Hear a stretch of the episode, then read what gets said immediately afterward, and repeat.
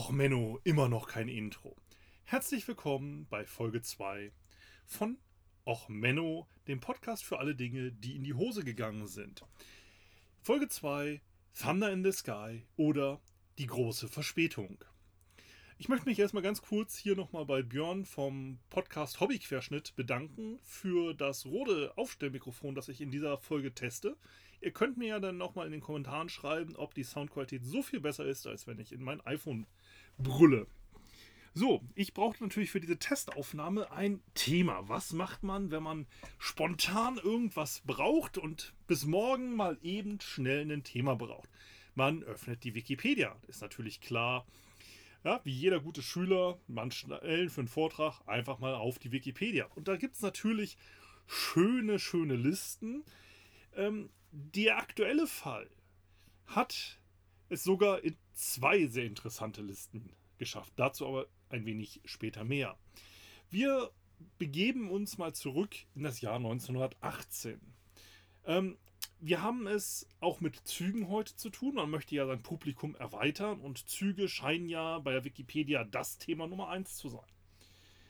Ähm, die Geschichte nimmt den Ursprung in Stuttgart. Gut, Stuttgart und Züge kennt man auch, ist interessant, aber wir gehen ein wenig weiter zurück. Die Geschichte beginnt am 20. September 1894 in Stuttgart. Dort wird ein Mensch geboren, der später Gefreiter im Ersten Weltkrieg sein wird. Gut, Erster Weltkrieg und Gefreiter, da denken jede andere jetzt über einen gescheiterten ähm, Kunstmaler aus Österreich nach, der sich dann in einem bayerischen Regiment als Laufbursche des Stabes profiliert hat und nach seinem einzigen Besuch an der Front äh, den Ende des Krieges dann in einem Lazarett im Ostdeutschland verbrachte. Nein, wir reden nicht über diesen Gefreiten, unser Gefreiter ist der Ludwig Färber, Gefreiter bei der dritten Kompanie im Württembergischen Infanterieregiment Nummer 478. Die Zeit ist der 20. November 1918. Eine Woche nachdem in einem anderen Zug der Waffenstillstand geschlossen wurde. Ludwig Färber kriegt davon nicht so viel mit. Er ist ähm, ein wenig vorher von einer Granate am 4. November, um genau zu sein, äh, verletzt worden und liegt im Lazarett. Aber für die deutsche Armee ist dieser rückwärtig gerichtete Vorstoß, diese Verringerung äh, der Frontlinie oder auch allgemein der italienische Angriff, also der Rückzug und die Kapitulation, ein Riesenproblem. Was macht natürlich der gute deutsche Logistikoffizier, wenn er erstmal das hört, ja, wir müssen jetzt alle Truppen aus Frankreich abziehen? Er sagt natürlich, tja. Und wie wir alle wissen, Logistik ist ja die starke Seite der deutschen Armee, deswegen haben wir historisch gesehen alle längeren Kriege gewonnen. Ähm, ach nee, das war was anderes. Ähm, also die Logistik ist erstmal ein wenig überfordert. Man soll erstmal alle Truppen aus abziehen aus Frankreich zurück ins Deutsche Reich. Das geht so nicht. Man hat Waffenstillstand, Kapitulationsbedingungen und alles muss raus aus Frankreich. Gut, was sagt jetzt so ein deutscher Logistikoffizier? Der guckt auf die Karte und denkt sich so, tja, hm, was machen wir da? Oh, da gibt es eine neue Bahntrasse. Direkt zurück nach Deutschland, Hochgeschwindigkeitstrasse, zweispurig. Wir haben hier ein paar Züge, machen wir voll mit allem, was wir haben. Und los geht die wilde Luzi. Ja, das ist doch soweit erstmal ein guter Plan, oder? Es war die Bahnlinie Antwerpen-Mönchengladbach. Am 2. Juni 1879 eröffnet, war es eine der Haupttransitstrecken äh, durch Frankreich, Niederlande und äh, hin zu, nach Deutschland. Jetzt kommen wir natürlich zu dem kleinen Problem. Die Niederlande, also das Team Niederlande, hatte im Ersten Weltkrieg den Ball ein wenig flach gehalten und war ein neutraler Staat. Als solcher Staat war es natürlich nicht erlaubt, einfach mal mit einer Armee da durchzumarschieren. Wo kommen wir da hin? Wir haben gerade den ersten Krieg verloren, da muss man ja nicht den nächsten Krieg damit anfangen, dass man ohne Genehmigung einfach mal durch so ein Land durchstürmt. Und damit kam es in dem relativ wichtigen Grenzbahnhof äh, nämlich zwischen den Belgien und Niederlanden im kleinen Örtchen Hamon zu einem großen Stau. Der Güterbahnhof dort war eigentlich hervorragend ausgebaut. Er hatte 54 Gleise und im Normalfall hat man da so 60 Züge am Tag abgewickelt. Nachdem die Deutschen natürlich glorreich gut vorbereitet waren, hatten sie natürlich den ganzen Bürokratiekram nicht gemacht. Also kam es an der Grenze zu einem Riesenstau. Man musste erstmal anmelden, hey, ich habe hier einen Zug voller Soldaten. Ja, Waffen sind äh, ungeladen, wir greifen euch nicht an, wir wollen jetzt zurück nach Deutschland. Und man hat natürlich die Wagen vollgeladen mit allem, was man so zufällig an der Front gefunden hat. Also zwischen Ginfässern, Beute, Granaten, Soldaten, Verwundete, alles, was man so hatte, hat man auf Züge gepackt. Das sorgte dafür, dass es einen relativ langen Rückstau gab. Die Konvois stauten sich von Überwert und Romont an die deutsche Grenze und dort gab es einen riesen Rückstau. Ich muss das mal ausmessen, wie viel das auf der Karte ist, aber es sind etliche Kilometer an Stau, die sich dort ergeben haben und eine riesen Verzögerung. Ja, man kann sagen, die große Verspätung.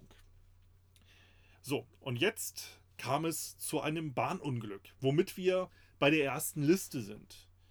Äh, damit hat es der Ludwig Färber jetzt erstmal in die Liste der großen Bahnunglücke geschafft, die relativ interessant sind und natürlich für weitere Folgen genug Material liefern.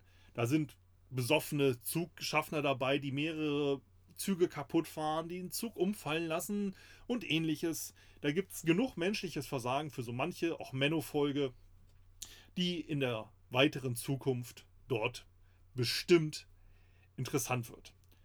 Allerdings ist das jetzt nicht die wirklich tragische Hintergrundgeschichte von unserem Ludwig, sondern die wirklich tragische Geschichte ist es, wie es zu diesem Bahnunglück überhaupt kommt und wie es geschafft hat, überhaupt ein Bahnunglück zu sein. Weil die Züge standen ja jetzt erstmal.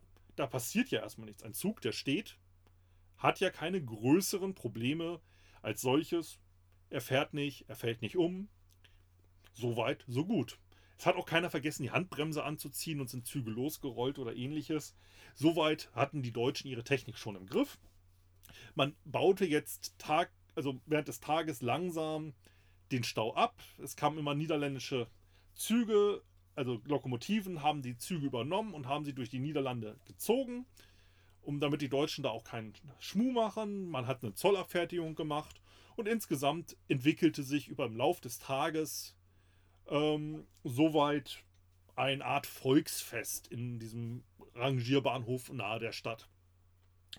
Ähm, man hatte ja auch, wie gesagt, ein bisschen Gin eingepackt, Verpflegung und es kamen interessierte Bürger.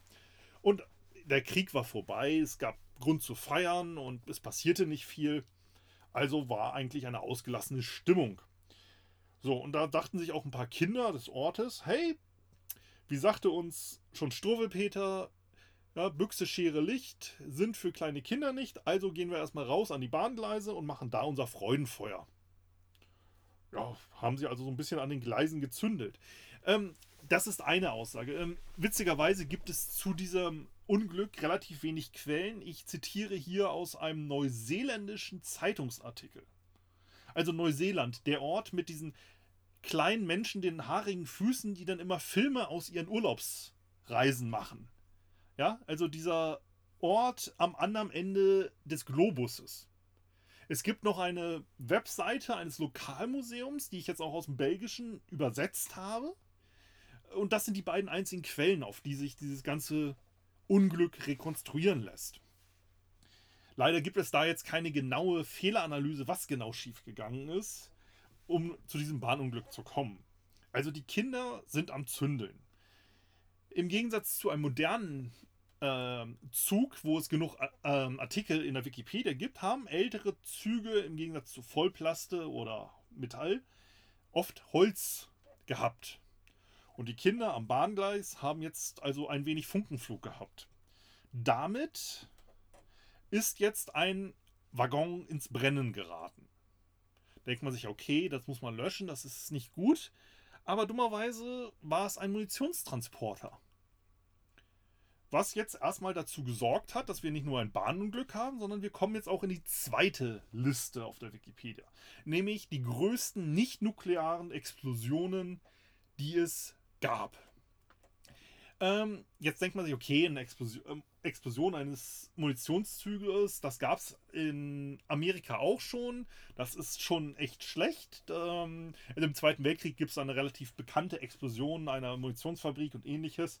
Kommen wir später vielleicht in anderen Folgen nochmal drauf. Also das ist schon schlecht. Da gibt es viele Verletzte. Das ist echt nicht gut. Aber man muss ja sagen, die Deutschen sind immer gut vorbereitet. Die haben natürlich jetzt äh, natürlich nicht die Sicherheitsabstände eingehalten, die man vielleicht bei einem Munitionszug hat. Man will ja möglichst viele Züge durchleiten. Äh, und wie gesagt, wir hatten ja zu 54 Gleise zur Verfügung. Da muss man natürlich sagen, so ein Munitionszug, den stellt man natürlich abseits, dass da nichts passiert. Naja, wenn man nicht so einen fähigen deutschen Logistikoffizier hat, der sagt, ja, puh, tja, da haben wir noch einen Platz, da stellen wir mal einen nächsten Munitionszug daneben. Also ist nicht nur ein Munitionszug explodiert, sondern die Explosion löst in der Explosion beim zweiten Munitionszug aus. Aber immerhin, die guten Deutschen sind ja vorbereitet. Also für den Fall, dass bei, so einem Munitionsbrand was passiert, hatte man natürlich auf dem Nachbargleis äh, erstmal gleich den ersten Lazarettzug daneben gestellt. Das ist ja erstmal gut, ne? wenn jemand verwundet ist, hat man daneben gleich die Ärzte und die Kapazität, um sie zu behandeln. Aber wie man natürlich im Militär denkt, braucht man ja Redundanzen. Also man hat ja nicht nur eine, also wenn eine Sache ausfällt, dann braucht man ja mehrere. Das kennt man ja auch aus der IT. Ja, man hat ja erstmal eine Stromversorgung, dann noch eine zweite, redundant. Das kennt man auch vom Hamburger Flughafen, da fällt dann eine aus und da geht gar nichts mehr. Sondern man hat sich gedacht, okay, wir brauchen Redundanzen. Wir haben ja jetzt schon mal erstmal zwei Munitionszüge nebeneinander, da brauchen wir natürlich auch eine Redundanz. Wir stellen auch gleich mal drei Lazarettzüge nebeneinander dahin. Womit wir jetzt also eine Explosion von zwei Munitionszügen haben, die drei Lazarettzüge beschädigt haben. Die Anzahl der Lazarettzüge ist im Nachhinein relativ schwer zu rekonstruieren. Je nach Quelle geht man auch jetzt davon aus, dass bei der Gesamtkatastrophe 1000 bis 1800 Menschen gestorben sind. Und ein Großteil der Stadt von Hamon wurde zerstört. Ähm, in der neuseeländischen Quelle sagt man, größtenteils Deutsche sind gestorben, was auch wahrscheinlich ist, weil die Züge waren voll. Ähm, bei dem Museum sagt man, es sind keine Einheimischen gestorben, was an sich der Fotos der Stadt relativ unwahrscheinlich ist. Ähm, die Quelllage hier ist relativ schwierig, ähm, aber hiermit sind wir jetzt bei einem Unglück, das es in zwei Wikipedia-Listen geschafft hat. Wie gesagt, es ist der Bahnunfall mit den meisten Toten, von dem ich weiß. Ähm, und es ist eine der größten Explosionen nicht nuklearer Art und Weise. Es gab im Mittelalter noch so einige witzige Explosionen, auf die wir später nochmal hinkommen. Zum Beispiel den glorreichen ähm, Pulverturmverwalter, der im Pulverturm mit einer Laterne geguckt hat, wie viel Pulver noch im Pulverturm ist. Und damit die gesamte Stadtverteidigung obsolet gemacht hat, weil die Stadt danach obsolet war. Ähm, oder auch mehrere Munitionsexplosionen, Munitionsfabriken, ähnliches. Aber wie gesagt, die Tragödie von Hamon ist in den Listen bei beiden relativ weit oben und auch ein echter Ochmenno-Effekt. Weil hätte man jetzt nur erstmal die ganzen Verwundeten aus dem Schlachtfeld geholt, hätte es keine großen Probleme gekriegt. Aber da in den ähm, Kapitulationsbedingungen auch war, dass überzählige Munition äh, an die Siegermächte geht, hat man es denen nicht gegönnt und wollte auch die ganze Munition noch schnellstens rausbringen. Und natürlich den ganzen erbeuteten Gin und die Beutekunst und was man sonst noch alles auf die Transporter schicken konnte. Also mit etwas besserer Planung und Sicherheitsabständen und ähnlichem wäre diese gesamte Tragödie nie passiert. Und es ist halt auch tragisch, es war immerhin sieben Tage nach Kriegsende. Naja, eigentlich streng genommen Waffenstillstand, Krieg, offizielle Friedensvertrag war ja dann erst im Januar. Aber insgesamt eine hochspannende Folge und wie gesagt, eigentlich nur ein Mikrofontest. Also schreibt mir bitte in die Kommentare, wie die Soundqualität gerade ist, was noch besser sein kann. Und dann hören wir uns bei der nächsten Folge von Ochmenno, dem Podcast, der Sachen behandelt, die so richtig in die Hose gegangen sind. Ich bin Sven, danke fürs Zuhören und einen schönen Tag noch. Bis zur nächsten Folge.